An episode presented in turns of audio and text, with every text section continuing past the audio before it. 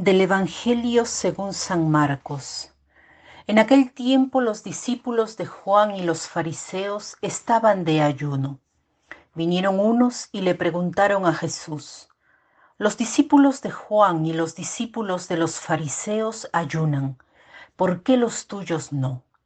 Jesús les contestó, ¿es que pueden ayunar los amigos del novio mientras el novio está con ellos?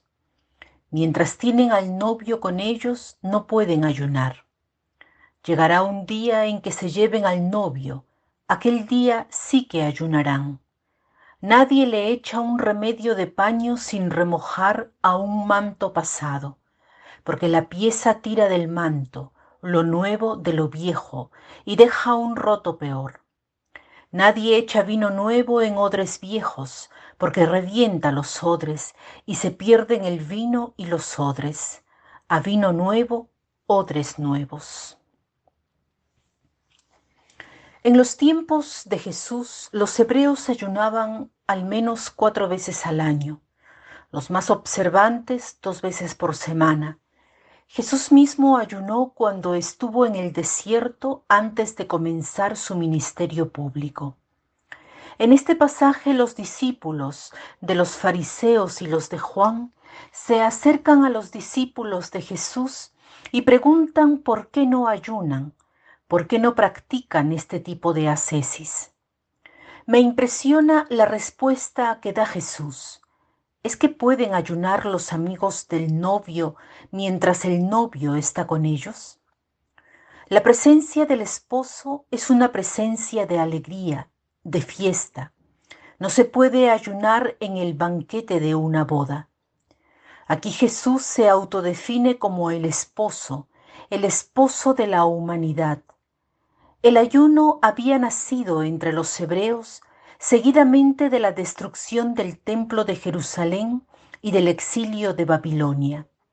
Ellos pensaban que Dios los había abandonado a causa de sus pecados, y esto que había sucedido eran acontecimientos tristes que venían conmemorados con estos ayunos. Jesús dice que Dios no está lejano. El esposo está aquí, en medio de vosotros.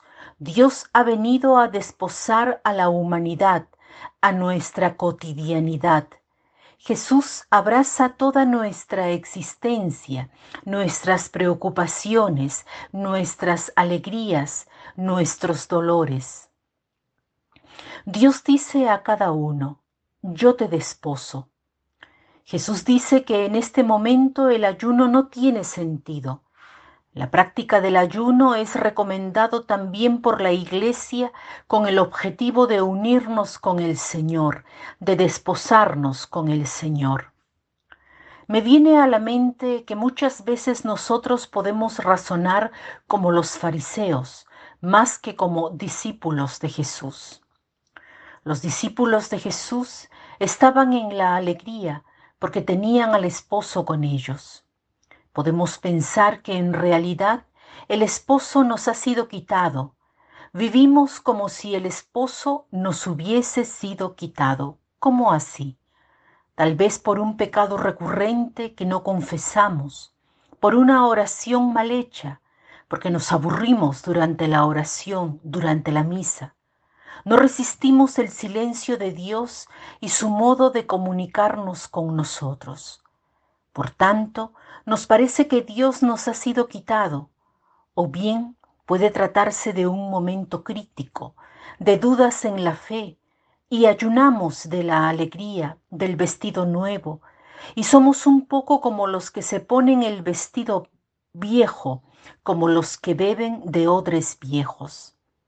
Jesús hoy dice que ha venido a traer una novedad en tu vida, ha venido a traer vino nuevo en tu vida. Abrazándolo, la vida se hace nueva. Si me doy cuenta de que no tengo esta vida nueva, este vino nuevo, puedo preguntarme, ¿qué me está quitando al Señor? ¿Qué me está quitando al esposo? Si obtengo respuesta, entonces rezo más. Jesús está presente en la Eucaristía y en la confesión. Allí lo encontramos. Allí nuestros desposorios con Él son celebrados de nuevo. Sabemos dónde buscarlo, sabemos dónde encontrarlo. Venzamos la pereza, vayamos al encuentro a las que son las sorpresas de Dios. Que tengan un lindo día.